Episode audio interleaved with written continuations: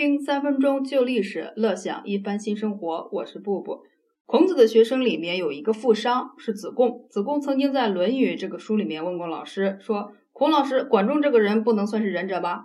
齐桓公小白当初是找了个理由，借鲁国的手把哥哥公子纠给杀了。管仲他呢，没有为自己的主人去死，又跑去辅佐了齐桓公小白，实在是算不上从一而终。这样的人哪里能算得上是仁者呢？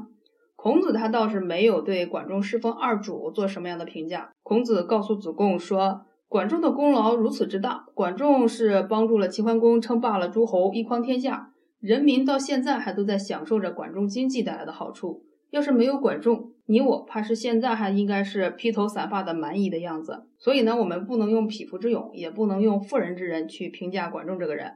管仲的好朋友也是管仲的同事鲍叔牙，他就非常的体谅管仲。鲍叔牙从来没有讥笑过管仲服侍两个主人这回事儿，鲍叔牙还极力的推荐管仲。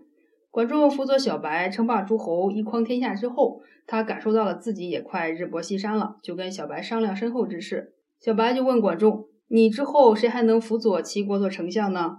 鲍叔牙行不行呢？管仲就非常直接的告诉小白：“鲍叔牙当然不行了，这个人有如下的缺点。”然后就一一列举了鲍叔牙的缺点。小白和旁人都非常的惊讶。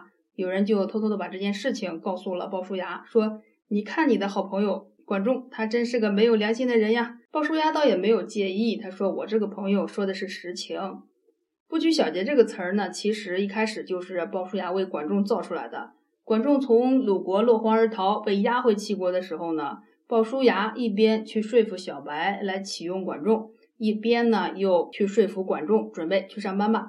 鲍叔牙告诉管仲说：“你这等人物是要做大事的，怎么能去算计小的气节呢？”说起来，鲍叔牙应该是个慧眼的伯乐。管鲍二人早在少年时一起经商，挣了点钱，总是管仲拿的多一点，鲍叔牙拿的少一点。鲍叔牙非常的善解人意，他说：“因为管仲他家经济不好，也就是穷，他还得养老母，所以呢，我应该让着点管仲。”后来二人发现当兵有前途，两人就一起投了军。在战场上，人人都拼命的时候，管仲却是每次都在队伍的后面跟着。为此，别人都嘲笑管仲，说你是个贪生怕死的人。鲍叔牙却理解为这个人是要留着有用之身为老母送终的。说管仲呢，其实是个孝顺的人。与鲍叔牙这种伯乐做好朋友的管仲，自然也是个善于知人、善于识人的人。因为管仲早年在军中打过仗，当过逃兵嘛，也算是有作战经验。后来做了相国为国家呢也编制了常备军也就是我们所说的正规军他用人用的都是妥妥的。